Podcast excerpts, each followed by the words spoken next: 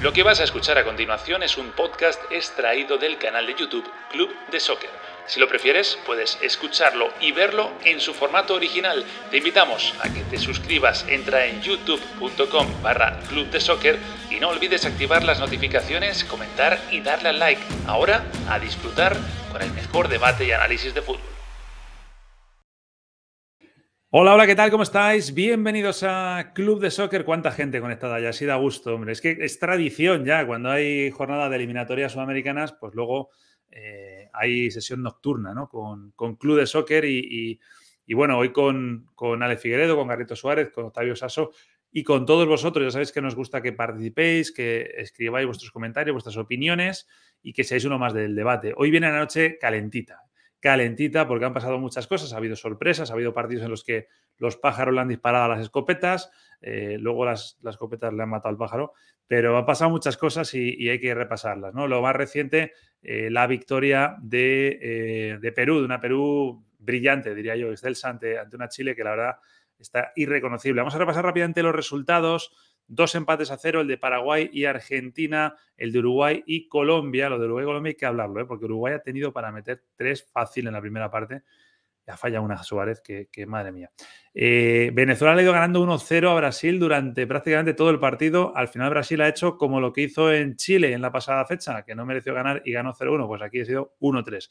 Ecuador 3, Bolivia 0, partido que se ha solucionado prácticamente en los primeros 30 eh, minutos más o menos, y Perú 2, Chile 0, como decía, con una Perú brillante y que creo, creo, y por eso lo he puesto en portada, no sé qué opinarán eh, los compañeros, creo que es la gran eh, exitosa, la gran beneficiada de esta jornada de eliminatorias sudamericanas. Vamos a comenzar edición especial de Club de Soccer, como siempre, participad. Comenzamos.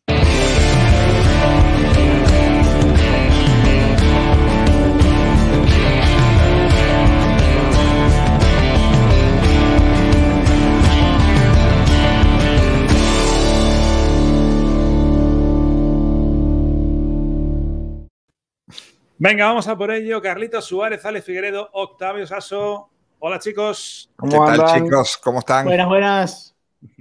¿Y cómo se llama en, vuestros respectivos países? En España decíamos cuando ibas al cine por la noche era la hora golfa, la sesión golfa. La trasnoche.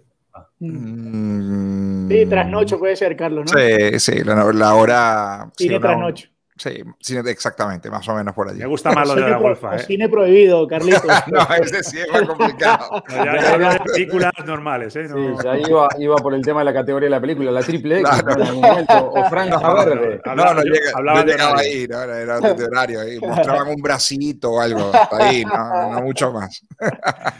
Bueno, oye, eh, vamos a ver enseguida cómo está la tabla, los resultados ya los hemos repasado y vamos a ir partido a partido, como diría Diego Simeone, pero antes, una pincelada de cada uno de vosotros. Eh, ¿Con qué os quedáis de lo que habéis vivido en estas últimas cuatro horas y media de que empezó Arranco yo, arranco yo. Se partió la tabla. Me parece que ahora sí se partió la tabla. Que Bolivia, Venezuela y, Chile, colgando de un, un hilito así, eh, están, están fuera de la conversación. Me parece que el golpe que le dio Perú hoy a Chile es un golpe muy duro desde el punto de vista de, lo futbolístico, desde el punto de vista de los resultados, pero también simbólico para lo que es la tabla, ¿no? Creo que hay a partir de hoy dos, competencias distintas. Yo, voy con, que Perú y, Ecuador son las grandes ganadoras de la fecha. Eh, están metidos de lleno en la pelea, más Ecuador está muy cerca de, lograr ese objetivo de la Copa del Mundo. Y me quedo con, la rebeldía de los jugadores de Venezuela, ya lo hablaremos a fondo, pero, pero creo que fue un partido muy correcto de muchos futbolistas en el equipo de Leo González por 70 minutos. Compitieron. Hay cosas positivas de sacar de esa, de esa presentación de Venezuela, más allá de que el resultado claramente no, no es bueno. ¿no? Mm. Sí, eh, Perú ganó el partido que tenía que ganar, no, no podía eh, darse, digamos, Perú la, la ventaja de eh, perder frente a esta selección chilena que está en decadencia, que evidentemente necesitaba recibir el golpe peruano si, si el equipo de Gareca tiene las, las aspiraciones de volver a la Copa del Mundo. Eh, me quedo también con, el empate que termina sacando Colombia en un partido durísimo en el que, eh, como hablábamos, podía haber eh, perdido por goleada incluso en ese primer tiempo, pero como es el fútbol. Tuvo incluso Dubán Zapata, me parece la más clara de todo el partido y se van a, están dando vueltas todavía los, los, colombianos con eso. Y lo de Venezuela, la ilusión de Venezuela le duró tantísimos minutos, por primera vez en, en una eliminatoria, Venezuela le estaba ganando el cierre del primer tiempo un partido a, Brasil y, bueno, termina perdiendo evidentemente frente a la jerarquía del equipo de Tite. Bueno, ahí estaban los resultados, ya los repasaba yo, 0-0 Paraguay-Argentina, 0-0 Uruguay-Colombia, pues algunos se conecta ahora, casi 100 personas ya ahí en, vivo, Venezuela 1, Brasil 3, Ecuador 3, Bolivia 0 y Perú 2, eh, Chile 0. La tabla ahora mismo, que lo que decía antes Figue, está así, Brasil 27 puntos, 9 de 9, recordemos que matemáticamente parece que lo van a conseguir en esta triple fecha, Argentina 19 puntos, eh, Ecuador 16, lo mismo que Uruguay, estos cierran los accesos directos a Qatar 2022. Colombia, en ese quinto puesto, que si no me equivoco es donde estaba también antes, ¿no? Eh, sí, sí, se mantiene. 14 puntos, pero, ojo, ya tiene a Perú ahí, porque Paraguay también estaba en esa misma situación, han empatado los dos, 12 puntos, pero Perú ya está ahí. Perú está eh, optando a ese quinto puesto. Vamos a ver qué pasa con el resto de partidos que se van a jugar eh, de aquí al próximo jueves, ¿no? Chile 7, Bolivia 6, Venezuela 4, ahora vamos más a detalle, pero yo coincido con lo que decía Figue. Yo creo que Chile, Bolivia y Venezuela ya están, están fuera, ¿no? Bolivia y Venezuela yo creo que incluso de manera eh, virtual ya lo estaban. Lo de Chile de hoy ha sido un mazazo y que les ha dejado totalmente ya noqueados, ¿no? Pero bueno, eh, ¿queréis que vayamos? Vamos a ir, si os parece, del último más o menos al, primero, aunque me voy a guardar el de Venezuela-Brasil para el final, solo por tocar las narices. Eh, Perú-Chile, Perú-Chile, por eso quiero abrir ahí, eh, coincidimos todos. Por cierto, hay mucha gente conectada ya, pero ahora vamos con eso, eh, hay algunos mensajes ahí. Bueno, Rafael, jornada eliminatoria es igual a jornada nocturna de Club de Soccer, este es uno de los nuestros. este mensaje era de antes, de cuando todavía no habíamos empezado de Guayaquil diciendo, por favor, empiecen ya eh, que no va el programa, claro que sí, Piero, aquí estamos. Ecuador tercero, buenas noches.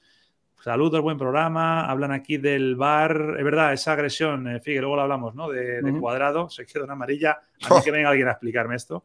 No, mm. no, lo entiendo. Era roja para cuadrado, dice Armando, y tiene, creo que tiene razón.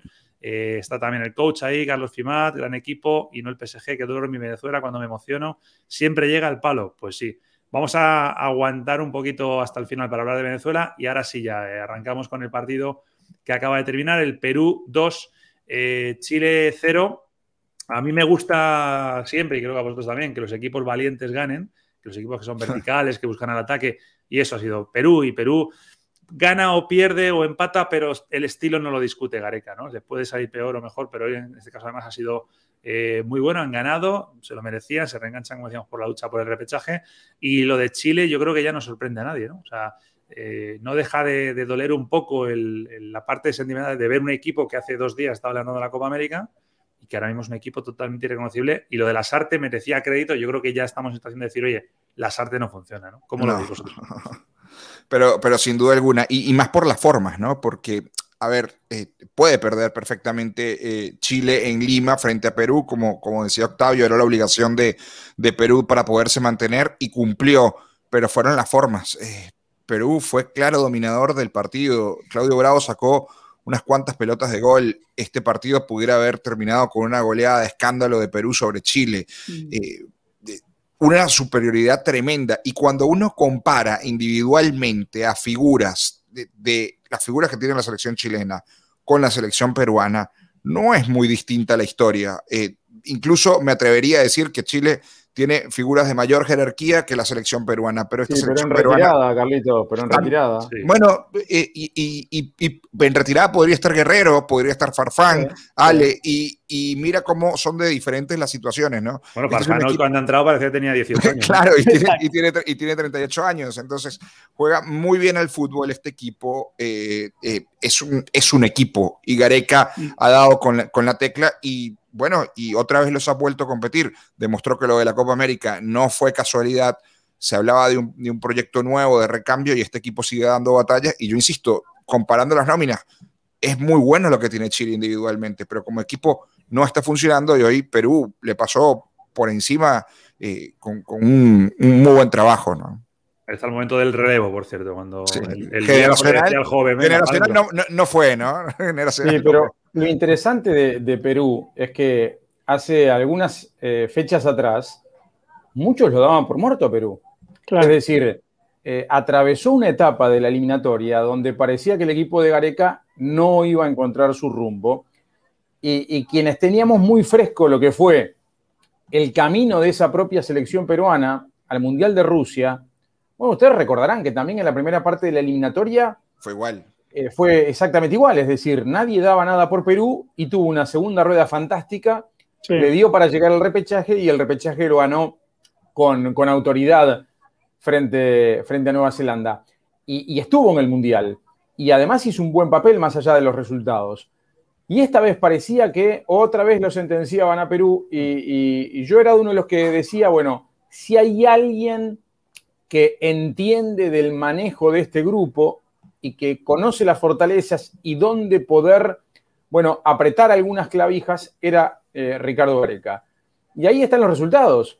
Perú sigue vivo, Perú no está clasificado ni mucho menos porque le queda mucho camino por recorrer, pero hoy dio un golpe de autoridad. Además, recordemos, por supuesto que los peruanos y los chilenos lo tienen muy claro, pero para el resto de la audiencia que nos mira eh, en, todas partes del mundo, esto es un clásico. Es decir, gana con clase, con autoridad en un partido clásico, en un encuentro donde la rivalidad del Pacífico es muy grande y por eso era lo que yo eh, sostenía al principio. Las consecuencias para la tabla y para el futuro de los dos pueden ser determinantes. Este me parece que fue un punto de inflexión para, los dos países en lo que queda del camino a Qatar.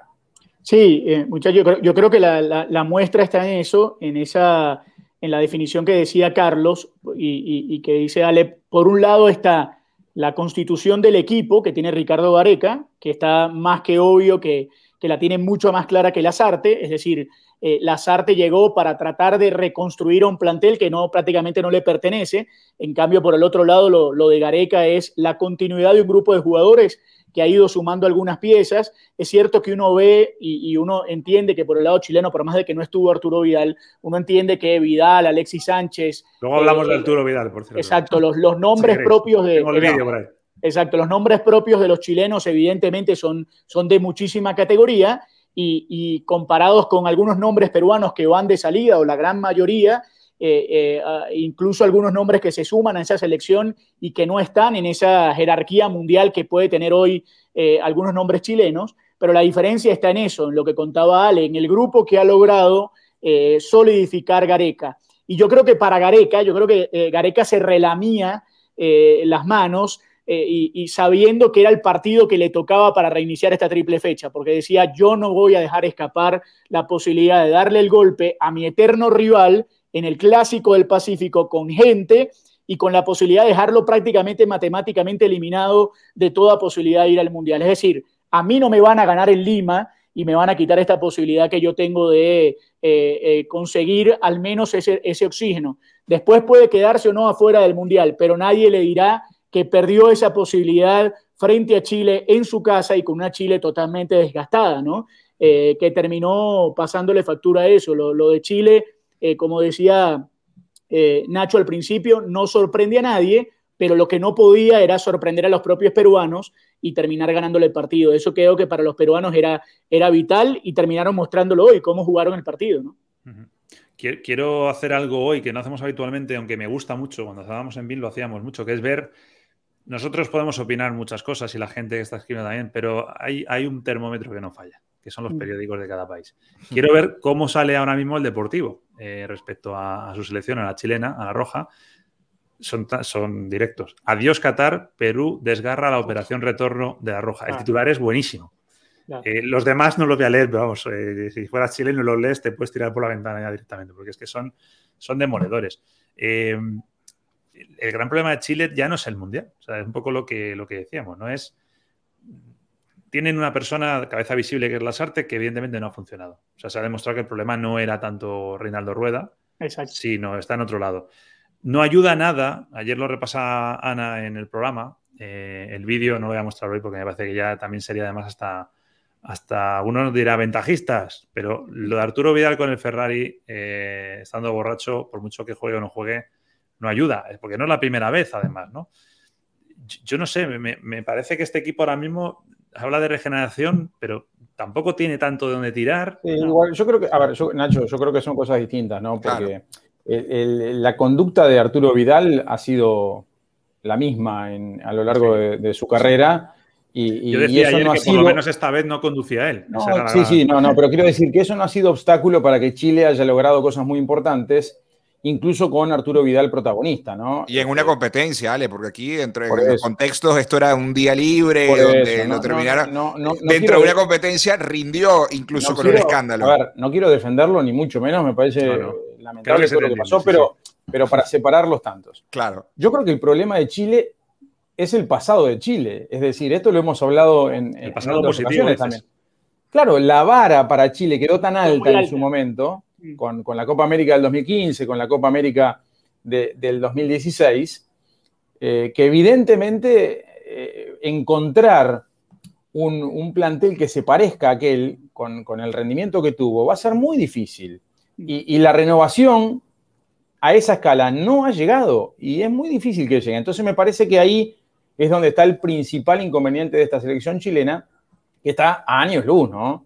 A años luz desde lo futbolístico, de lo que supo hacer de la mano de, de, Bielsa en su momento, de San Paoli en su momento. Hasta, cuando hasta de Pizzi, hasta de Pizzi, Ale, porque esta misma generación ganó, ganó una Copa América como fue la, la, Centenario, ¿no? Correcto.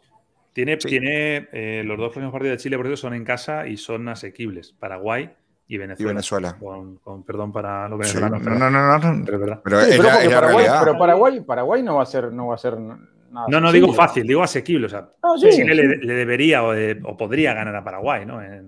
sí, pero Paraguay se juega mucho también en ese partido. ¿eh? Claro. Más que Chile. sí, claramente. Pero yo creo que, va por, lo, por donde dice Ale. Eh, digamos, la, expectativa generada por este grupo chileno fue tan alta que, obviamente hace mucho más fuerte la caída.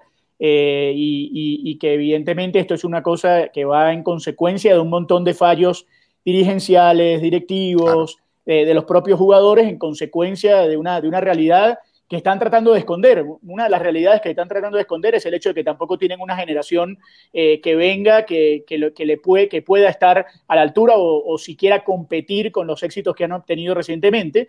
Y lo otro es el mal manejo que han hecho con algunos de los entrenadores y que ha terminado por, por hundir mucho más al, grupo.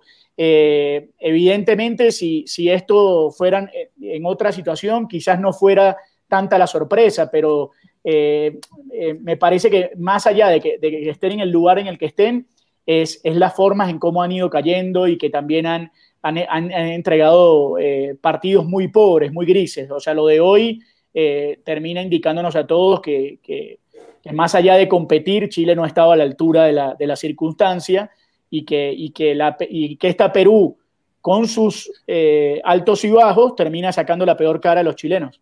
Sí, hay un tema también que, que pasa por, bueno, obviamente por, por, lo que dice Octavio y lo que dice Ale, el tema, lo ponía alguien en, en, un mensaje, eh, el tema de que sus futbolistas élite tampoco son protagonistas hoy en este momento en Europa. Eh, Arturo, que es un jugador brillante, que, fuera de la cancha eh, eh, se ha comportado muy mal y podemos criticarle muchas cosas, pero... Arturo Vidal, por cierto, que tiene muchos números de salir ahora en, invierno, porque en el Inter quieren cortar sueldos altos y él es uno de los. Y, que es un jugador que, yo insisto, ¿no? que en la cancha yo creo que nada que, que reprimirle.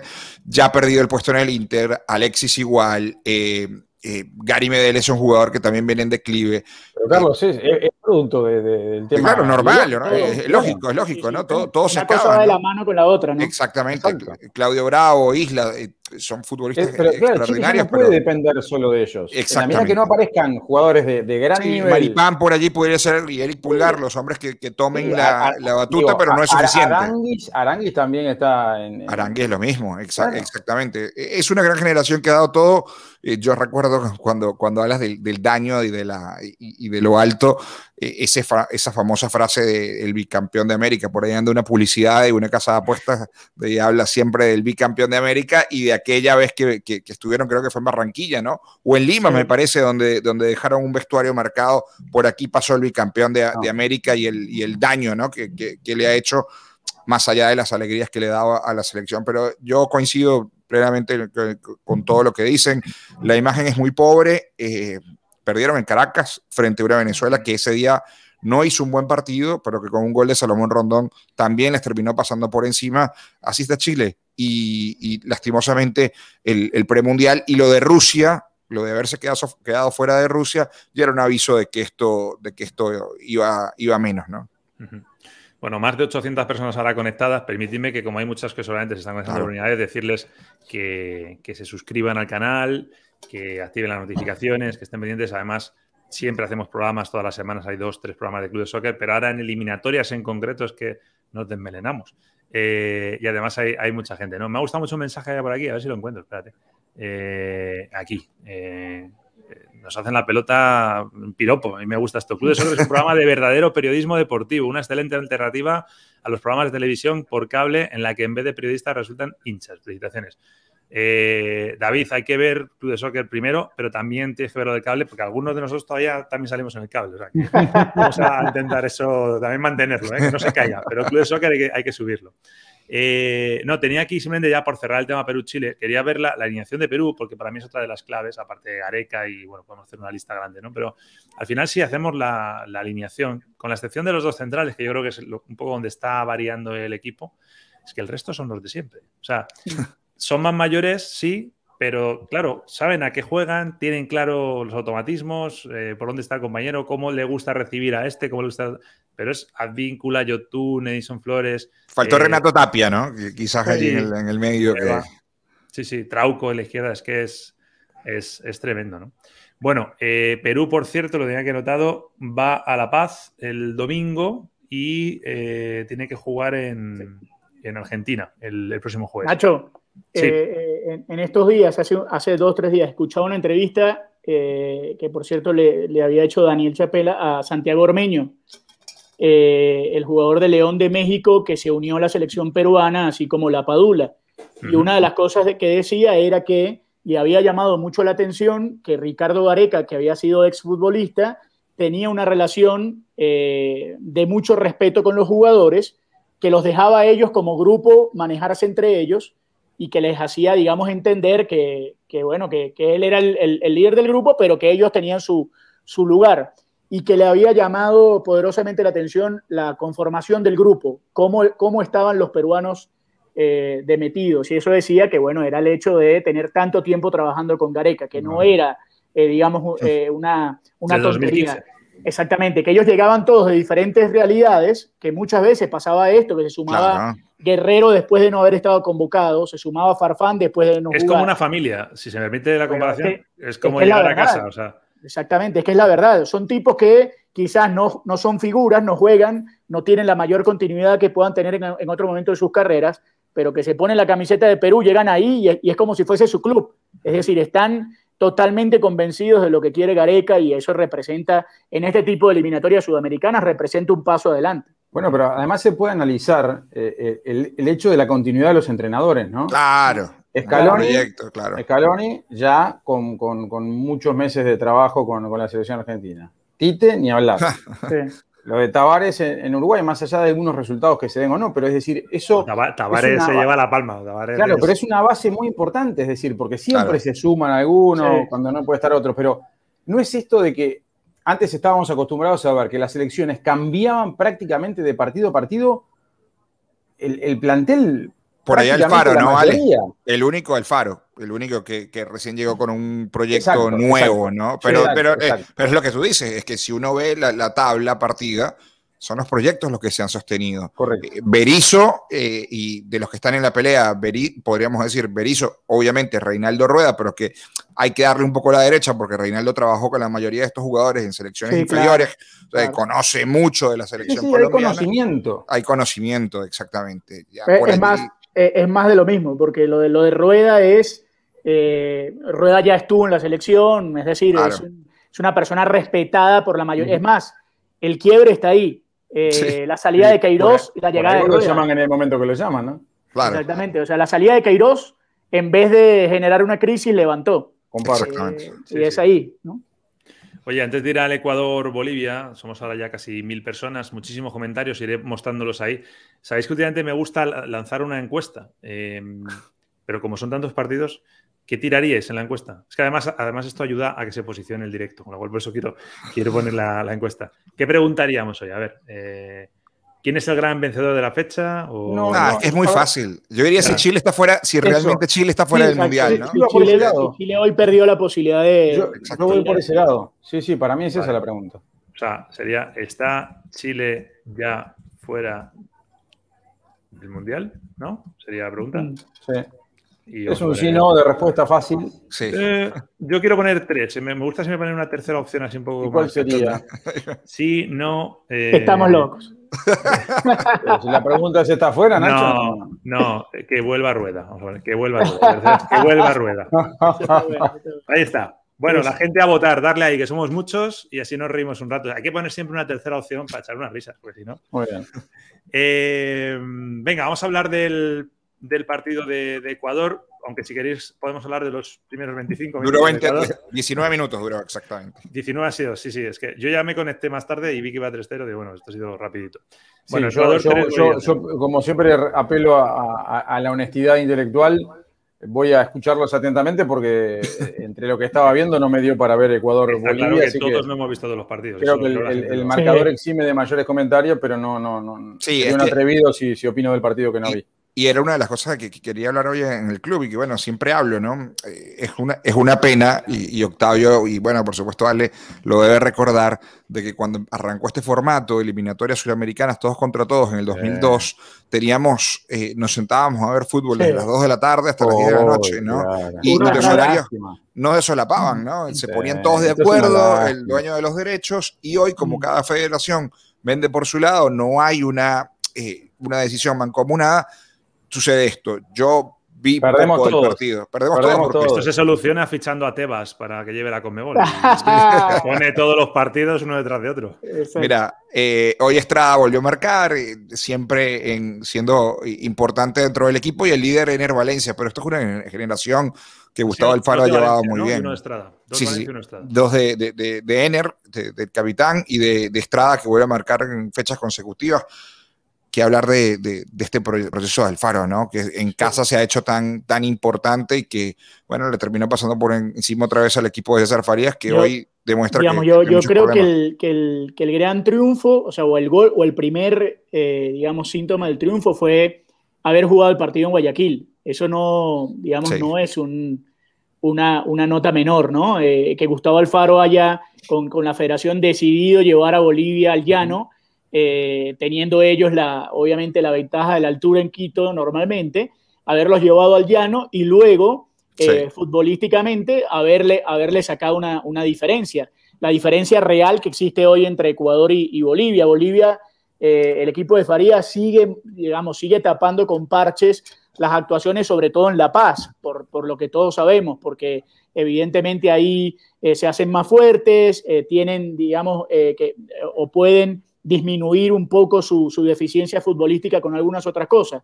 Pero lo de Ecuador fue muy inteligente, les da el golpe desde antes, los lleva a Guayaquil y les saca una, diferencia futbolística real eh, hasta el momento en el que ellos decidieron bajarle el pie al acelerador y, sacar el resultado. Pero lo de Ecuador es categórico, es decir, eh, Alfaro eh, muestra por qué siguen peleando y le muestra también al resto de la eliminatoria que son capaces de ganar en el llano también, es decir, que son capaces de eh, pelear futbolísticamente en otro lugar que no sea Quito. Sí, es clave. Lo que contrasta mucho, yo siempre digo lo mismo, cuando juega Ecuador y hacemos las previas, es, la pregunta siempre es, ¿qué Ecuador vamos a ver mañana? ¿La máquina que te arrasa y te saca del campo, que lo ha hecho muchas veces? ¿O el equipo que luego es más timorato y se, deja dominar, digamos? ¿no? Hoy, evidentemente, ya, ya queda claro qué versión hemos visto, pero le falta un poco esa tecla a Ecuador, ¿no? El día que encuentre esa tecla de la regularidad, quizás cuando sean un poquito más mayores estos chicos, eh, es un equipo... Nacho, y justamente le toca el domingo jugar en, Venezuela. Y, lo digo porque no porque Venezuela sea un rival temible, pero hoy demostró Venezuela que quizás jugando con los no habituales, con, una generación de relevo, sin la presión, viéndose prácticamente fuera del Mundial, puede competir y puede hacer daño Venezuela. Entonces, ese tipo de partidos y ese tipo de regularidad tiene que demostrar el domingo. Ecuador tiene que ir a sacar los tres puntos en Caracas porque no sacarlos nos lleva otra vez a pensar, más allá de que yo siento que es el gran ganador de la fecha porque lo catapulta ya al tercer lugar esa victoria, eh, esa irregularidad de la que tú hablas, porque es capaz de hacer esto en casa y hacerlo contra equipos grandes, pero luego ir a Caracas y, ir, a, ir, a, ir, a, Venezuela y pegar, y, lo, y puede pasar, puede pasar por lo que, ya hablaremos del partido de Venezuela, puede pasar porque hoy vimos una, un equipo completamente distendido que pareciera que tenía el frente a, cualquier rival del club y no a Brasil. Es un claro signo de inmadurez, está claro, porque si recordáis aquella Ecuador del anterior proceso que arrancó súper bien y luego se cayó, al final era una racha buena y una racha mala. Primera vuelta de Rusia. Ecuador no es de rachas, es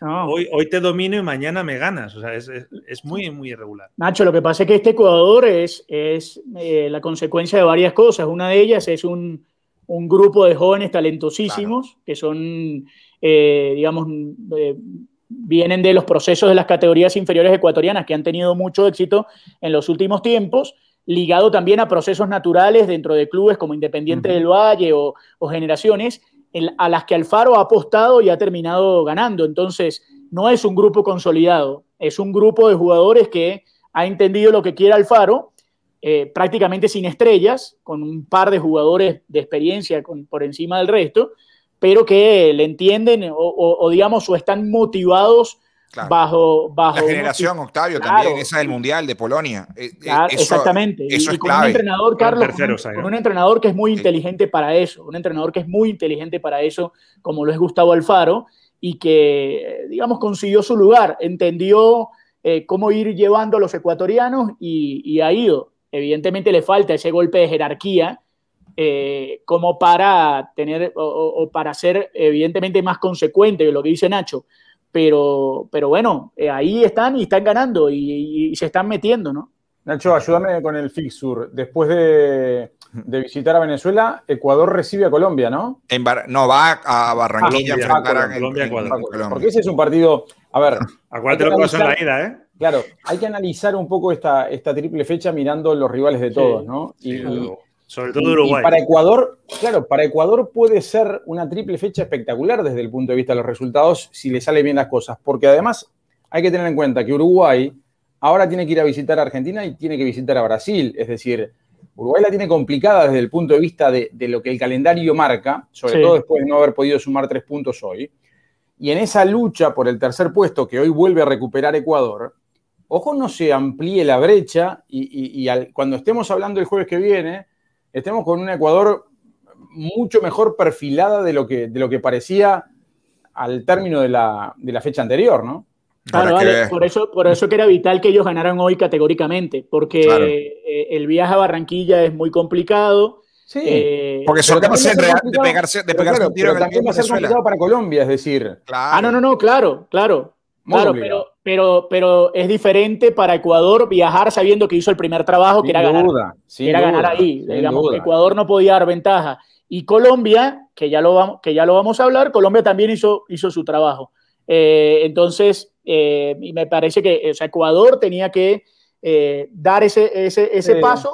porque esa mirada, esa mirada es válida con la tabla y los resultados, ¿no? Pero yo no sé si futbolísticamente Colombia se vuelve conforme o tranquila de Montevideo. Lo vamos a hablar después. Sí, pero la sensación de los dos futbolísticamente estimo que es distinta. Bueno, estimo que es distinta. Bueno, acá, acá lo firmaban y lo aplaudieron. No, no, no tengo duda. Colombia, por cierto, por si alguien no, no, lo sí, Sí, no tengo duda. Desde el punto de vista del resultado no tengo duda. Sí. Recordemos Sobre todo por cómo se primero. Carlitos está en, Miami, zona sur. Yo estoy en Miami, zona norte. Ale está en el barco del amor, como siempre. y siempre. está en Colombia. Em, en el comercio de. Lo vamos a hacer en todos los partidos. es que me gusta mucho esto. En el, comercio de Ecuador, ese es el titular. Ecuador fue contundente y goleó a Bolivia en Guayaquil. Era fácil de, titular. No, no me gustó más el de Chile, que era además muy, muy autocrítico, ¿no? Pero bueno, ahí estaba también la, opción. Em, me hubiera gustado poner algo de Bolivia, pero es complicado. Esto es una crítica a nivel digital llegar a un diario en Bolivia que ponga algo del partido que se ha jugado hace un rato. Pero bueno, eh, mañana lo ponemos. Mañana hago un montaje y lo pongo, lo pongo ahí. Em, venga, vamos a seguir avanzando. Em, vamos ya a los que se jugaron antes.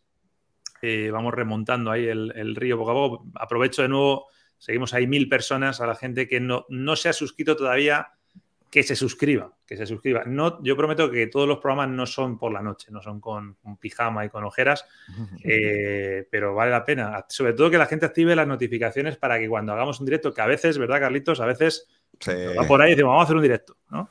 Vamos. Y, la gente no se entera, entonces, pum, te salta ahí el pop-up y ya, te, ya sabes que está ahí. Eh, toda la gente está escribiendo y lo vamos mostrando. Eh, me había preguntado algunos al inicio, ahora recuperarlo es imposible. Eh, parece esto el chat de Ibai Llanos ahora mismo, va todo. eh, me habían preguntado algo de Venezuela. Eh, ah, sobre la directiva de Venezuela. Luego hablamos de eso, ¿vale? Que además hoy tenemos dos, venezolanos. Pena, la pena que no está Dani Chapela, que cuando habla de la directiva de Venezuela, así, se, remanga. Y, con la, directiva ni lo. sí, sí, exacto. Bueno, Paraguay-Argentina, para mí un resultado, eh, por un lado, sorprendente, por otro lado, no tanto, ayer lo decíamos, eh, el otro lo decíamos, Paraguay siempre le complica a Argentina, ¿no? Em, ¿Notáis, lo voy a tirar por un lado muy, muy facilón, pero bueno, eh, de ahí, de ahí avanzamos. ¿Notáis cierta relajación quizás en Argentina de cara a que se ve en el Mundial ya y a lo mejor... Yo le veo a esta Argentina que es un equipo mucho más ya, es más equipo que lo que era hace un año, evidentemente, ya no hay tantas dudas, pero sí creo que es un equipo que necesita ponerse, lo voy a decir que, es tarde, ponerse cachondo con el rival que tiene enfrente para mm. dar un paso más al frente. No sé si, y a eso hay que unirle que Messi a lo mejor no está ahora mismo en el mejor estado de forma. ¿Creéis que puede ser algo que influya también en el rendimiento de Argentina? No sé, yo, yo creo que es, es que es un rival incomodísimo Paraguay. Jugar en Asunción es, es complicado, la, temperatura, la, humedad pero cómo raspa, ¿no? Cómo pegan los paraguayos esa garra. Fue un partido que se cortó muchísimo. Tuvo Argentina quizás muy buenas oportunidades. Eh, también tuvo, y, Anthony Silva se convirtió en, figura, también las tuvo Paraguay. Yo de los equipos que, he visto la eliminatoria, y, lo dije al principio, me ha sorprendido el trabajo del Tato Berizzo, porque, porque yo creo que Paraguay, que no compitió en los últimos dos premundiales, tiene una generación de, de futbolistas interesantes, llámese eh, Cacu Romero, eh, por supuesto Miguel Almirón, que es el, más talentoso de ellos, pero tiene, tiene, tiene futbolistas como para poder pelear y está peleando ante todo pronóstico, insisto, se quedaron fue Paraguay hasta eh, el, Mundial del 2002, era protagonista en las eliminatorias suramericanas y luego el equipo cayó, era dificilísimo ir a jugar allá a Asunción, ganaban todos los partidos, además era un visitante algo incómodo, esa, generación de futbolistas paraguayos. A mí, a pesar de que el Toto Berizzo, el Toto ha sido bastante cuestionado y no lo quieren en, Asunción, creo que ha hecho un trabajo importante. Y hoy muestra que planteó el partido que, quería, ensució el partido y terminó consiguiendo un resultado que yo creo que para ellos es importante empatar en casa con el campeón de América. Sí, igual yo creo que fue más Argentina, ¿no? Es decir, este, si, si, si hablamos de algún equipo que estuvo más cerca de quedarse con la victoria, ese fue Argentina. Yo no, no, creo que haya como una relajación por el tema de, lo que tiene enfrente. Yo creo que puede haber, sí, algún... Perdona, matizo una cosa, Figue. Me refería no al rival tanto como, sino, sino a la situación en la tabla. Es decir, sí, sí, la motivación. No está apurado. Eh, va a estar en el Mundial, salvo que haya un desastre. Sí, sí, sí, sí, claramente, claramente. Pero igual, a ver... Eh, ahora le toca recibir Uruguay y ahí también hay como una cuestión más de, clásico de Río de la Plata por medio y lo podremos, lo podremos constatar hasta dónde llega Argentina y, con, qué, con qué energía juega ese partido. Pero, a ver, Paraguay siempre es un equipo difícil. Este, volvió la gente a los estadios, este, es decir, la condición de local comienza también a hacerse hacerse notar, más allá que en algunos escenarios no, se den los resultados siempre para, para el lado del dueño de casa.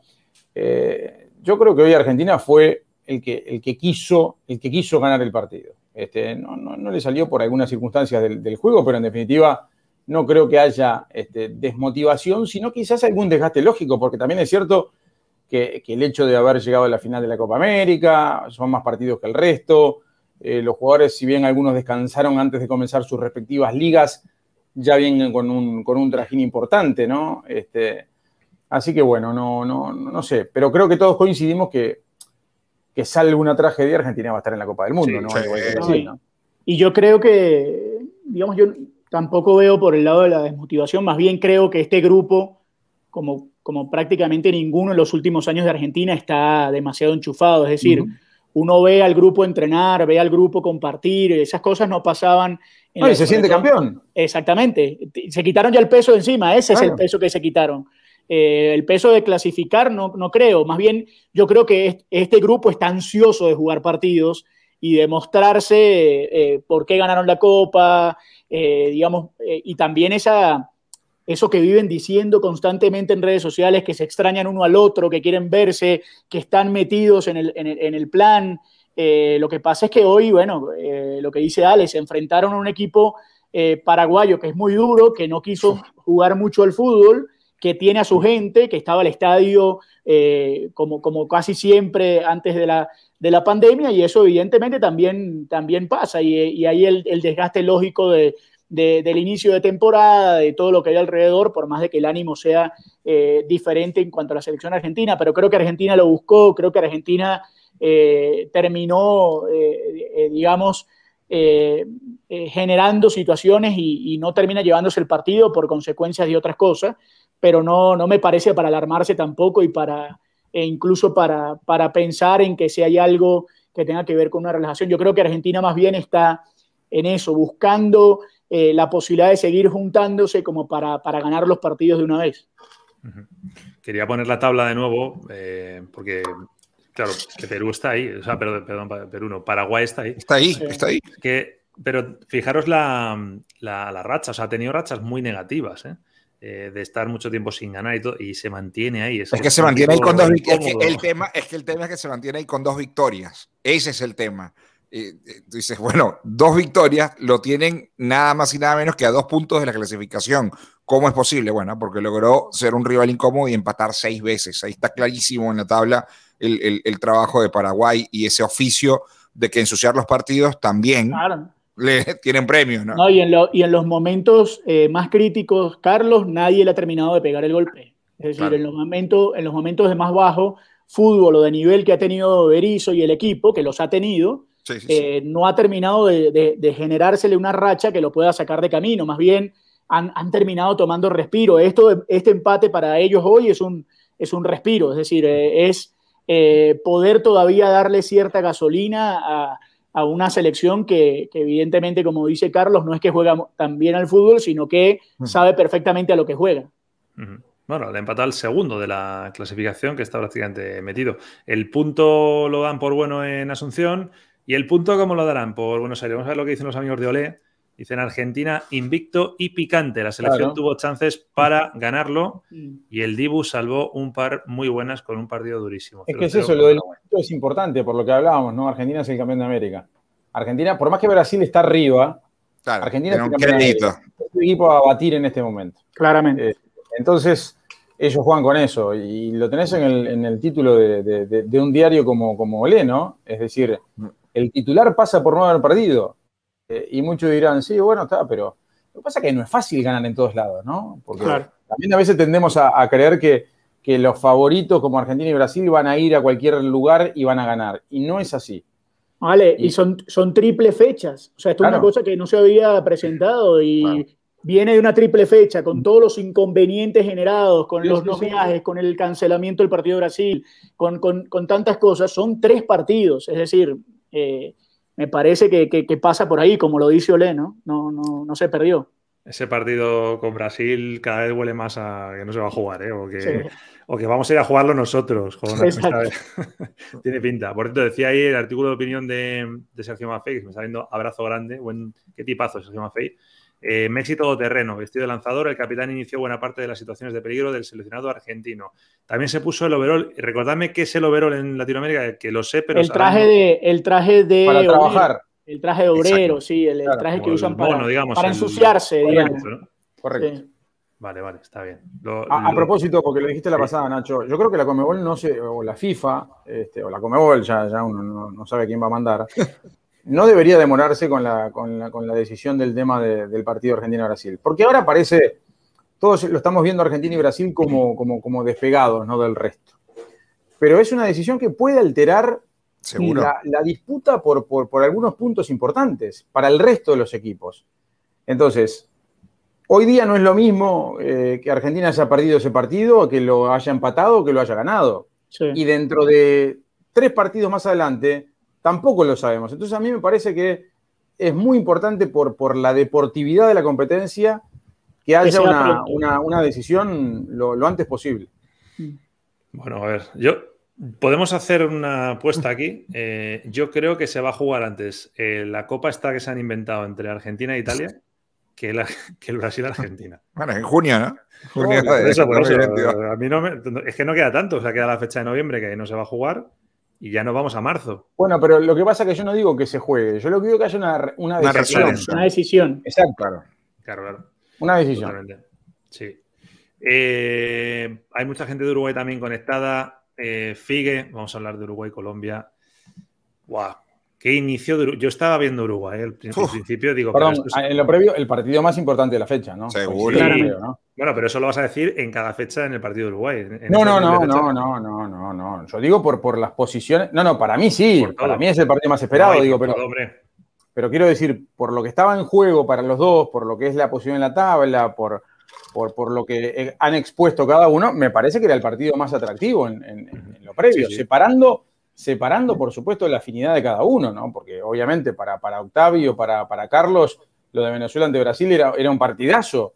Pero si uno analiza la tabla, cómo está, sí, Perú-Chile también es un partido importante porque, porque es el clásico del Pacífico, por todo lo que sabemos, pero hoy el partido de la fecha era Colombia-Uruguay. Uruguay, pero lejos, lejos. te lo digo yo en ese sentido más objetivamente, que yo la cabeza la tengo puesta en Italia ahora mismo.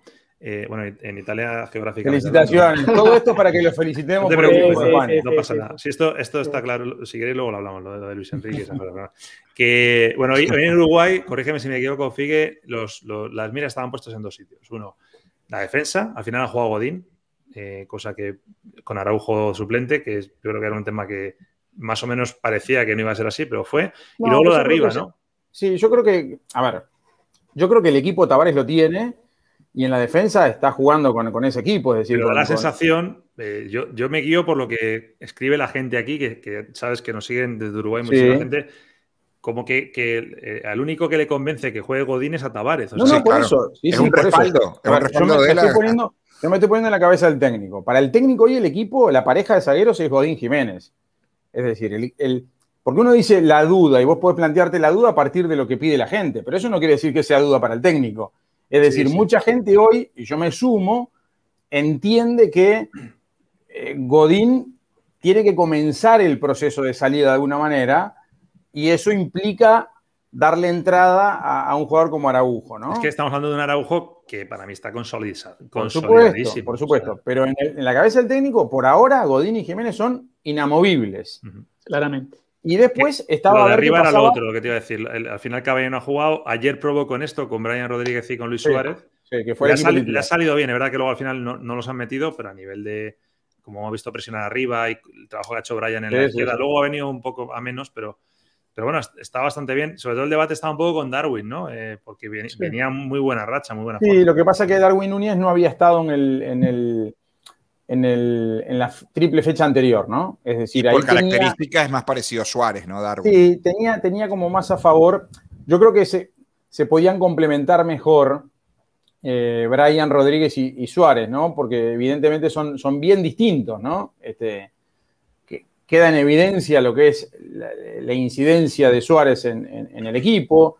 Suárez hizo un gol que se lo anularon por, por milímetros, erró un gol difícil de entender para lo que es la capacidad de Suárez esa ha sido de Suárez, pero hay una imagen para los que vieron el partido en el primer tiempo, en el arranque del partido, hay una pelota larga que le tiran a Suárez, que él tiene que correr como 20 metros, y queda absolutamente en evidencia los problemas que tiene Luis en esta altura de su carrera para los traslados largos, ¿no? Es decir, el marcador de Colombia le sacó no sé cuántos metros en esa carrera. Y más, y, más, en el mes de octubre, que está empezando a engrasar el motor, digamos. Suárez necesita otro tipo de compañía y, por eso me parecía que lo de Brian Rodríguez podía ser, podía ser importante hoy, ¿no? Y, creo que todos se sorprendieron con el arranque de Uruguay, ¿no? Uruguay, los primeros 20 25 minutos, no le dejó tocar la pelota a Colombia.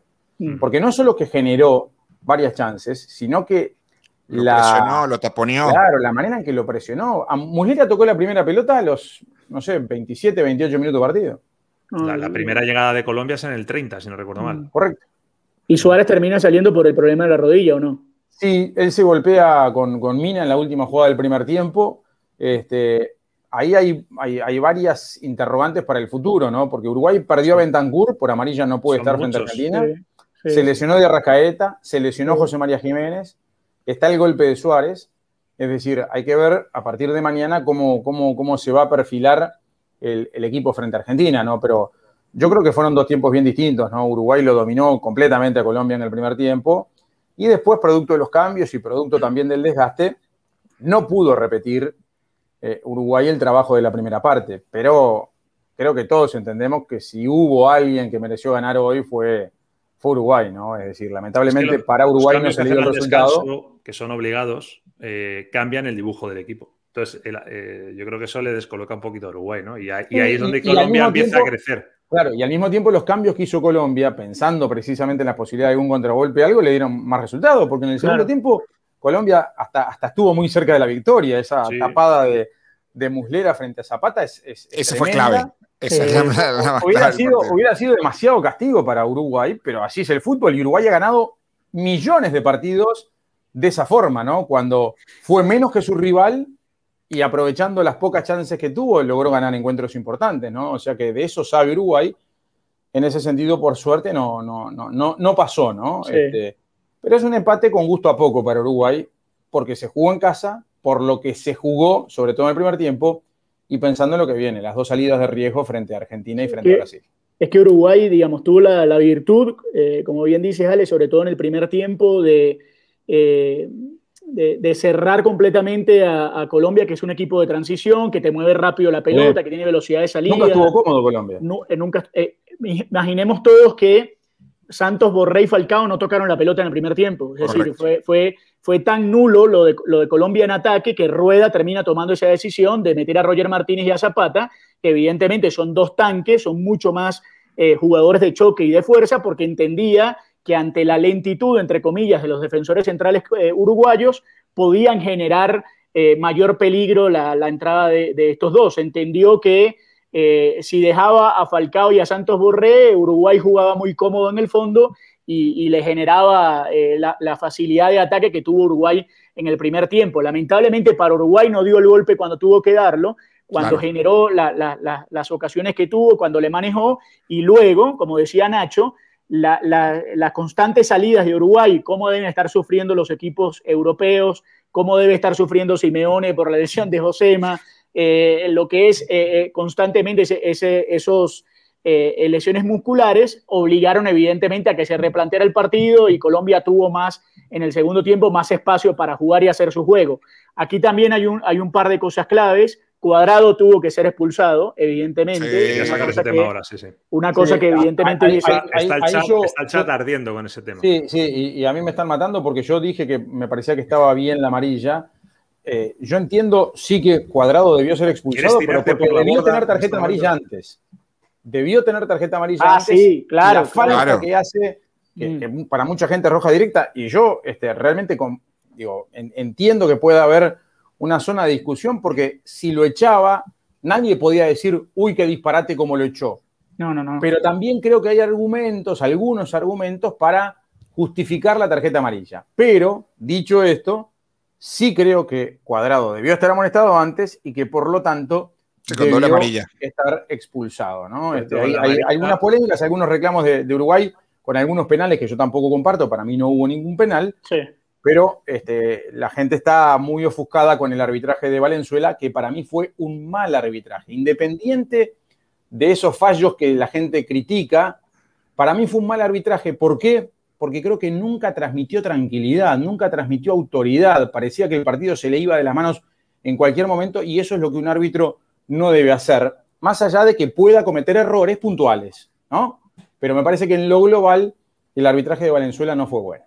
Iba a decir que que aunque mereció ser expulsado, ya con la amarilla no va a estar cuadrado en el próximo partido porque cumple, ciclo. con Brasil. en cierto modo, no tenía que haber jugado ya hoy, pero bueno, en cierto modo paga. Entiendo, entiendo que para ustedes era roja directa para, para los tres. Para mí sí. Lo que pasa es que, eh, digamos, la agresión, el movimiento que va directo al, al, al, rostro del uruguayo, si se revisa en el bar, eh, lo tenían que expulsar. Es decir, yo, él, eso, él eso suelta es la lo que pelota. Yo no puedo entender. claro. Y lo mil veces aquí en el club. O sea, yo me cuesta, el de hoy, el caso de concreto, me cuesta trabajo pensar que el árbitro, si lo está viendo, le pueda sacar amarilla. Porque si lo estás viendo, tienes que ponerle una roja. Pero bueno, vamos a poner que él ha visto amarilla.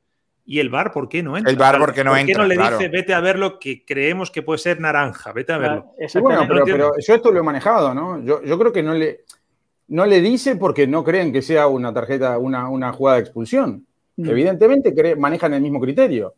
Ahora, Pero si hay- es para no llevarle la contra o si es porque hay una coincidencia técnica, no lo vamos a saber, pero ese es el único motivo. Es decir, el motivo por el cual no llaman a Valenzuela para hacer ver la jugada es porque entienden lo mismo que entendió el, el- el- el árbitro. Sí. ¿En qué me baso yo para creer que puede estar bien la tarjeta amarilla? Yo creo que, si bien está claro que Cuadrado se desentiende de la jugada y lo que va a hacer Totalmente. es protegerse de sobremanera, es decir, yo no creo que saque el brazo así. Y, y voy a hacer el gesto, porque esto, si él hace este movimiento y le pega en la cara, es roja directa, sin lugar a dudas. ¿Y cómo Yo ha sido el momento para ti entonces? Yo creo que él hace movimiento, pero le termina pegando con el antebrazo y acá eh, a esta altura. Es decir, no hay un movimiento tan, tan brusco como es lo que nosotros entendemos como el codazo, ¿sí? Sí, Como la agresión. Es el codazo, es una agresión claramente buscada. A mí me parece que acá hay una fuerza excesiva, un gesto inapropiado, en el afán de protegerse de la llegada del, del- del- del rival, digamos, para decirlo de alguna forma. Y que en la mayoría de los casos es expulsión, Ale. Por supuesto, es que, por supuesto falta y por supuesto que merece una sanción disciplinaria. Después está el matiz de cuál es esa sanción disciplinaria. Y acá es lo que entra eso del famoso punto de contacto y etcétera, etcétera, que son eh, elementos que los árbitros tienen en cuenta.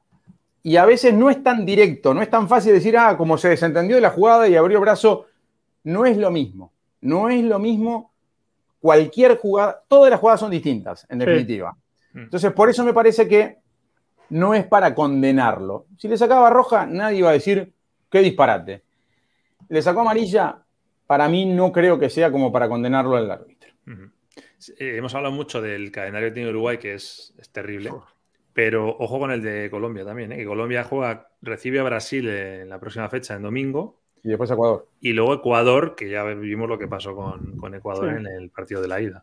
Es decir, que eh, el peor es Uruguay, pero cuidado con Colombia. Y, No, este, claro. punto, este punto les, les da mucha vida. Y, y- Pero es bueno y- para los dos. Es bueno para los dos. y lo que dijo Octavio de- del tema de los No, no, delanteros. es bueno para los dos, es bueno para los dos que los dos tengan un fixture complicado. Ah, Es decir, Voy, con, voy van Colombia para que no se moleste la gente, ¿no? Eh, Hablar un poco de, de- de- de esa estrategia de poner a Falcao y a Santos Borré, que, que demostraron, que, que digo, cuando, cuando veíamos la alineación, nadie entendía en un partido tan importante, tomando en cuenta tienes, que el, que, el, que el titular había sido Dubán Zapata y que demandaba el partido. Como, como decía Octavio, ya en la segunda mitad, cuando ingresó, le dio otra dinámica. El ojo, plan de, si- de- de si rueda no. Falcao- Si Falcao no es titular ahora, con lo que está haciendo con el Rayo. Exactamente. O sea, digamos aquí, a- a- acá, eh, Carlos. Es por la similar, ¿no? De poner a Borré también, ponerlo con Borré, ¿no? Eh, Sí, Era donde porque- generaba las no, dudas. y porque, han ent- porque quizás han entendido muchas veces que Falcao y Dubán no. no sí, sí, no, no, no, no es, conectan. es diferente a Zapat, a Dubán y a Muriel, por ejemplo. Falcao fue una figura sí. nominal hoy. Exacto, entonces eh, Sí, sí. es cierto lo que dice Nacho, digamos, acá eh, todos esperaban que Falcao fuese titular por lo que viene haciendo Falcao, es decir, Claro. si hay algún momento en el que Falcao podía ser titular era hoy, porque venía bien, porque por, por lo que ha sido, digamos, el aire que ha tomado en el Rayo. Vallecano, por la situación que, que- que está viviendo. Lamentablemente para él hoy no tuvo una sola pelota limpia, pero eso, digamos, no, no es consecuencia de él, es consecuencia de lo que Uruguay hizo para evitar que Colombia manejara el partido. Es decir, eh, eh, se presentó así. Lo bueno fue la lectura que le hace Rueda, ¿entiendes? Sí, sí, claro, y que no iba, exacto, que no iba a conseguir, corrige y corrige también ante las lesiones que tiene Uruguay. Por eso se abren los espacios y, y Colombia logra presionar y, y- y tener un mejor segundo tiempo. Y, y cuando tú tienes a lo que yo decía, cuando tienes a dos tipos que, que son mucho más fuertes, Dubani y Roger Martínez, evidentemente Godín, no, el Godín de hoy eh, no, digamos, no, no la iba a tener tan fácil al Claro. Godín que fue campeón con el Atlético de Madrid. Le, quizás le pones al Godín del Atlético de Madrid campeón y se los come vivo, pero el de hoy que tiene, digamos, una, una diferencia física notable, iba a sufrir mucho más con Dubán y con, y con, con Roger Martínez, y fue así.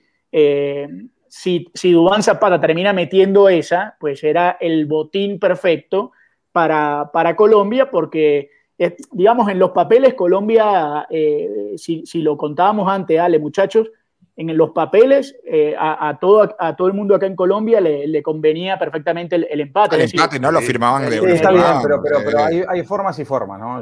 Eh, eso yo lo entiendo y es verdad. Sí. Pero yo creo que la mayoría de los colombianos esperaban otra imagen del equipo hoy. Claro. Espera, espera, digamos, te, voy a demostrar que no, mira. Mm. Este es el, el diario El Tiempo. mira el titular, ¿eh? Hizo la tarea, le empató a Uruguay. O sea, sí, está bien, pero. Eh, tiene hasta pinta de notable esto, ¿eh? pero, Ale, ¿sabes, por qué? Pero es un análisis resultadista, Nacho. Es un análisis resultadista, es decir, desde el resultado hoy. Pero, eh, a ver, Octavio, quiero redondear la idea nomás. Desde el punto de vista del resultado, hoy sale ganando más Colombia que Uruguay. Eso no cabe duda. Desde el punto de vista de la propuesta futbolística y de las sensaciones con las que cada uno se va para el vestuario, sacando el resultado de por medio, hoy Uruguay se va más fortalecido que Colombia. Es decir, Uruguay hoy lo anuló a Colombia, que era uno de los equipos que mejor venía jugando. Sí, pero no, ¿eh? o sea, es que. Eh, yo, esa conclusión no la puedo sacar porque yo vi el primer tiempo y fue donde vi dominando Uruguay. Pero, me parece que la segunda parte no fue así. Sí, esto, que ha pasado hoy nos lleva pasando ya mucho tiempo. ¿eh? O sea, eh, ¿cuántos partidos hay este año de Uruguay, sumando Copa América eliminatorias, que Uruguay no tenía gol? Ha llegado a dominar y pero, no ha convertido. No, no, pero no, pero a ver, Nacho, pará. Una cosa es que Uruguay no tiene gol. Eso es lo que digo que es lo mismo de siempre. Está bien, pero sin generar. Una cosa es cuando no tenés gol sin generar y otra cosa cuando no tenés gol generó. Claro, es la diferencia. Y hoy Uruguay generó. Hoy Uruguay generó. Sí, sí, pero, no lo Y a veces ganaba jugando mal. Es decir, por eso quiero decir, si vos mirás la tabla, Uruguay ha ganado partidos sin jugar bien. Y hoy Uruguay jugó, por lo menos en el primer tiempo, uno de los mejores partidos de la eliminatoria, sin duda sin duda, hoy fueron fácil de los mejores 45 minutos de todo el eliminatorio de Uruguay. Y sin embargo, se queda ahí. Lo que, Ale, lo que pasa, yo, yo creo que a, los, colombianos lo que más les sorprendió, digamos, no, no, lo que más les sorprendió fue lo mal que se jugó el primer tiempo, o sea, lo, lo desdibujado que, Uruguay hizo ver a Colombia. Pero como el segundo tiempo cambió, eh, y Colombia, te, digo, Ale, eh, no, o sea, hace, Colombia no le gana a Uruguay en Montevideo hace cuánto? 38, no, 38 años. Está bien, pero a ver, pero fue la, la llegada de Zapata y nada más, ¿no? Claro, por eso. Entonces digo, Colombia tuvo un montón de chances. Pero Colombia, en el, en, el, en el, panorama general, eh, digamos, le tenía mucho respeto a jugar en un estadio como el de Nacional, con la gente pegada encima, eh, con, con, el público en cancha, con lo que eso podía generarle a Uruguay, porque pensaban en principio que eh, Uruguay, digamos, bajo esa presión iba a hacer lo que fue el primer tiempo. Eh, al, colombiano hoy le preocupó lo desdibujado que se vio en el primer tiempo, pero luego, eh, eh, con el segundo tiempo, con la opción que generó Duan Zapata, con los movimientos que tuvo en algún momento Juan Fer Quintero, con lo que generó Luis Díaz en algún momento del, partido, Colombia termina diciendo, bueno, nos traemos un empate de un partido que teníamos perdido. Claro. Entonces, lo que, queda, lo que a nosotros nos, nos queda es ganar de local. Es decir, se sacaron de encima una ciudad y un lugar que a Colombia le complica históricamente. 48 años, ahí la pusieron, yo dije 38. Exacto. Entonces, entonces, al final, yo entiendo lo que tú dices, pero al final Colombia hoy ya se olvida del partido. Es decir, Colombia dice, eh, eh, Colombia incluso en un momento del partido, Ale, que, transmitíamos para, para la señal de, Blue Radio, en el entretiempo, eh, Colombia daba perdido el partido. Es decir, Colombia entendía que si no terminaban de, darse las lesiones que se dieron y si se quedaba Suárez en cancha y demás, lo perdía, porque no le encontraban la vuelta eh, a, eso y al final terminan, bueno, eh, generando una serie de circunstancias que le terminan dando un, empate a Colombia. Ha habido, muchos partidos en un solo partido. O sea, realmente depende de qué tramo veas del partido. Bueno, era, el partido de la fecha y no, yo creo que no, no, defraudó en ese sentido. Bueno, los amigos del país dicen esto: la Celeste mereció más, se fue masticando bronca. Lo de bronca entiendo que lo dicen por eso, porque. Eh, claro. sí, por haber sido de tres puntos. ¿no? Por haber sido más, sí. Bueno, eh, nos queda un partido. Yo siempre suelo hacer esta pregunta cuando está Carlitos, cuando está Dani, hoy, ya lo, lo extiendo, Octavio. ¿Tenéis ganas de hablar de Venezuela? no, hoy sí, hoy sí. Hoy, hoy sí hay motivos para hablar, porque a ver, el, análisis en frío, cuando veíamos la alineación, era bueno, atrevido, ¿no? Lo de, lo de Leo González cuando ponía un. Me das cuenta que cuando dices siempre alineación, yo hago esto. O sea, es que es, impresionante. Porque. Cuando, me pidas un mono bailando, lo mismo. porque a mí lo que me llama la atención, que en la alineación, y no me voy a meter mucho con tu alineación, pero tácticamente no está del todo bien, es un 4-2-3-1. La culpa Qué atrevimiento. Qué atrevimiento meterse con el presidente del club de soccer hasta ahora de la noche. La gente de Opta eh, no la grabado de la manera correcta. Con ese, eso fue lo que me llamó la atención. El hecho de que Venezuela venía acostumbrado a jugar en la era Farías, en la era Dudamel, y Peseiro lo tuvo que adaptar porque también había salido a jugar su primer partido con un 4-4-2 y se comió tres con, con una Colombia terrible. Eh, para jugar un 4-2-3-1 frente a Brasil. Y las manos, yo veía la alineación, agarraba el teléfono y decía, lo volví a ver y decía. Y volví otra vez y decía, no, no, no, es que. Y lo que me llamó la atención, dije, bueno, salir a jugarle a Brasil, Venezuela. Entendí que el discurso, y, es lo que, lo que me imagino que hizo Leo González en la previa del partido, es muchachos salgan a disfrutar, salgan a buscar el partido, no tenemos nada que perder, más bien mucho que demostrar la vuelta de Peñaranda, que creo que fue fundamental, el partidazo de Soteldo, que demuestra cada día más que es el, futbolista más importante que tiene la selección. Siempre brilla. Dentro de que es buenísimo, creo que hoy también era un partido muy especial para él por ser Brasil. ¿no? aunque ya no esté jugando en Santos, Soteldiño. No, lo que decía antes, Lefoni especialmente también. Los partidos, Nacho. Igual también Soteldo los ve diferente, ¿no? No le alumbra la camisa de Brasil, claro. le alumbrará otro. Exactamente. El partido de, de, Edson Castillo me encantó. Eh, otro, otro muchacho que hizo muy bien las cosas. Y, yo creo que el, para no extenderme mucho más y, pasar la palabra a Octavio, porque también tenemos bastante tiempo, es el hecho de que el partido se desvirtúa con los cambios. La lesión de, del Brujo Martínez y la salida de Tomás Rincón desestabilizó el mediocampo. Y a partir de allí, en 70 minutos, porque lo tuvo controlado Venezuela, no es que lo dominaba o lo peloteaba Brasil. En la segunda parte Brasil lo fue a buscar y obviamente, pero no estaba encerrado tras eh, eh, Venezuela. Brasil es una selección que te deja jugar. Siempre ha sido así.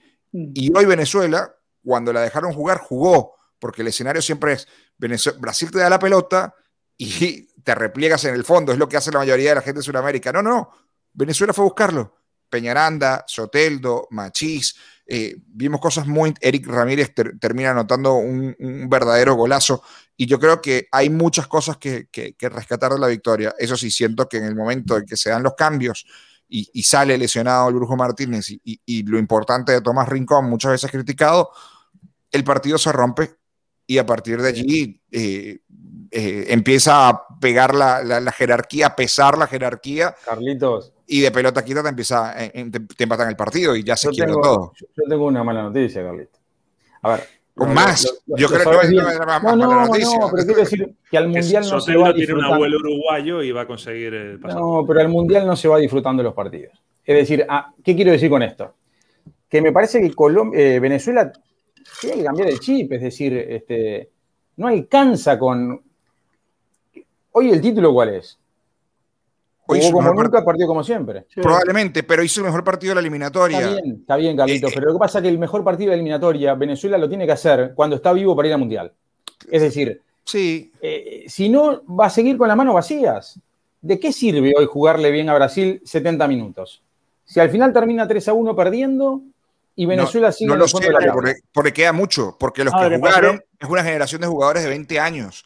Es decir, la mayor, no, no jugó Rondón, no jugaron los, los, experimentados de la selección como para decir, no alcanza eso. Digo, estos chicos que salieron sin presión, que no son los chicos que habitualmente brillan en la selección, porque Eric Ramírez es, un jugador nuevo, eh, eh, la mayoría de los jugadores, Nahuel y eso es lo que siento, que quizás estos chicos, eh, y, me apoyo en eso, o Peñaranda, los sub-20, que, que, brillaron en ese mundial donde fueron subcampeones del mundo, puedan tener la, la oportunidad ahora de, de, sin esa mochila encima, de los históricos, lo que veo, ir arriba, ¿no? de algo me tengo que aferrar, ¿no? No, no, está bien, está bien, pero yo lo que he visto en, en, en, selecciones juveniles sudamericanas que brillaron a nivel mundial, porque este es un ejercicio que lo hago bastante seguido, le ha pasado con, con Uruguay, ha pasado con Argentina, es decir, que no necesariamente hay una línea hacia el futuro y que aquellos equipos que tuvieron un buen mundial juvenil después terminan haciendo bien las cosas a nivel de selección mayor. Porque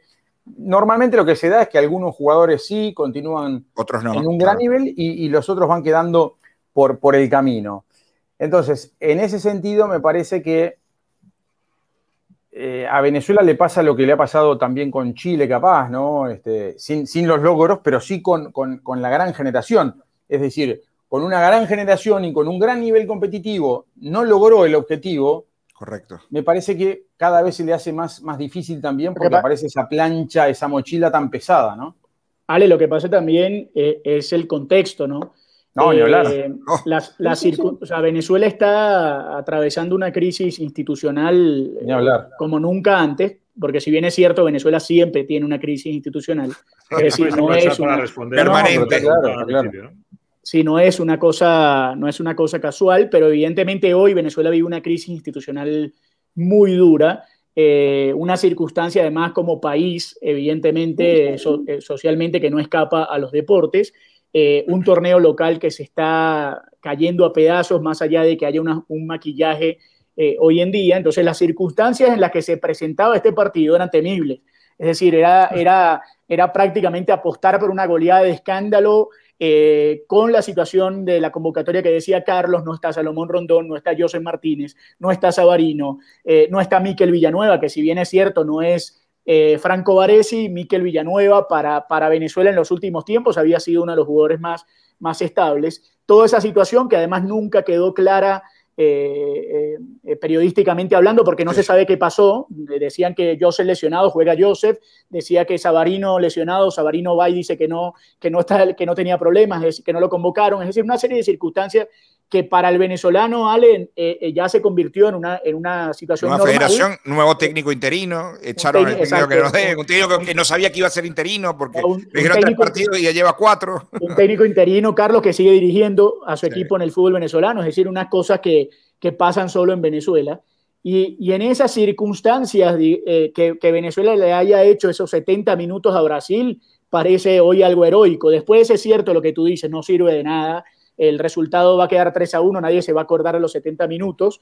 Eh, pero en el, en el, análisis más profundo uno dice, bueno, gran partido de Soteldo. Hoy le salieron a Venezuela unas cosas que normalmente no le salen jamás. Es decir, Hoy los que se resbalaron en el área fueron los dos centrales de Brasil y no los de Venezuela, que normalmente es así. Los de Venezuela se resbalan hasta entrando al, camerino. Es decir, eh, no hubo expulsión, que en los últimos tres partidos hubo expulsión. O sea, una serie de circunstancias hoy que parecían pegarse todas para que a Venezuela se le diera el resultado. Creo que en el momento, creo que se equivoca Leo González en, un par de cambios. Yo a Rincón no lo saco jamás, sobre todo cuando Rincón me hace la seña de que no lo saque. Eh, no lo saco en un partido contra Brasil es el único que tiene, digamos, la, jerarquía y, que conoce ese tipo de jugadores normalmente porque juegan en, el más alto nivel.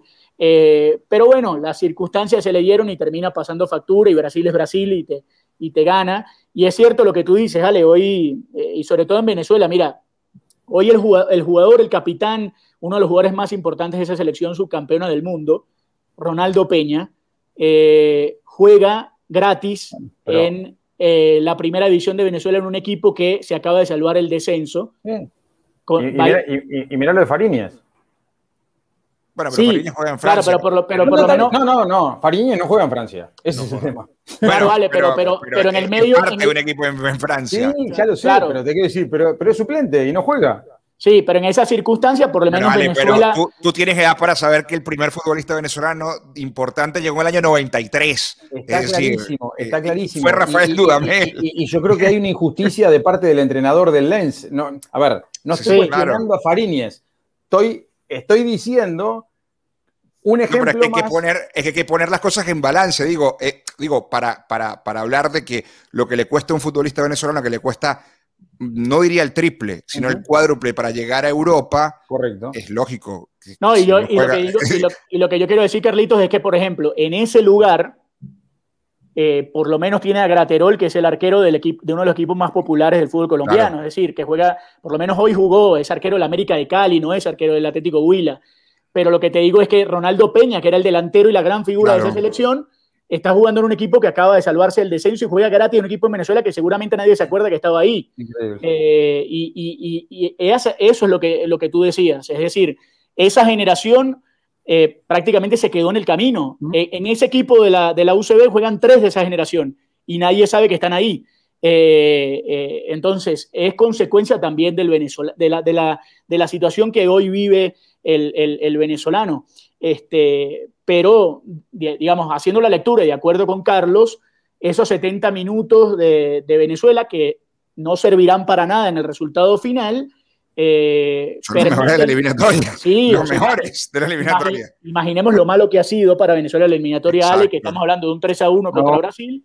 Yo, que Venezuela termina. Eh, a, lo que quiero, lo que quiero para que se para aclarar un poquito el concepto, ¿no? Porque entiendo rescatar rescatar lo, positivo dentro del escenario complejo. Pero a lo que voy es que si este partido se hubiera dado en la tercera fecha de la eliminatoria. Ah, claro, claro. Bueno, epa, mira Venezuela. Seguro. Claro, pero es que incluso, incluso hablamos, Ale, de un técnico que acaba de agarrar el equipo. Es decir, Exactamente. Eh, o sea, el contexto era horrible. La verdad que si, si lo miramos y lo apostamos 50 veces, que, que Leo González dirigiendo una selección con jugadores de 20 años frente a Brasil eh, eh, o sea, todos pensábamos que ese partido de hoy era, era una goleada eh, recordando a, la Copa América del 99, un 7 a 0. o sea, no, no, te imaginas cómo se burlaban de mí antes de empezar la transmisión de hoy, porque hacían, hacían quinielas para ver cuánto era la goleada y la verdad que cuando, cuando se da el gol de Venezuela no nadie lo podía creer, o sea, se miraban uno al lado del otro y cuando iban 70 minutos todavía estaban todos y estaban todos aupando. es que yo creo que la mayoría de la gente cuando llegó el primer gol de Venezuela empezó a poner el cronómetro a ver cuánto tardaba Brasil en empatarlo. exactamente. le costó. Exactamente. O sea que eso, eh, igual cada paso que da Venezuela, o sea, cuando terminó el primer tiempo salió ese famoso tweet de, de Mr. Chip diciendo que era la primera vez en la historia que Venezuela se iba al descanso eh, ganándole un partido a Brasil. o sea que todas esas cosas son, son terribles. Oye, antes de irnos, eh, me ha encantado eh, cómo, han titulado los amigos de Globo Esporte, porque dice Brasil vira contra Venezuela, o sea, que vira sería como que lo, convence, ¿no? No, no, no, lo da, vuelta. Sí. Ah, que le da vuelta.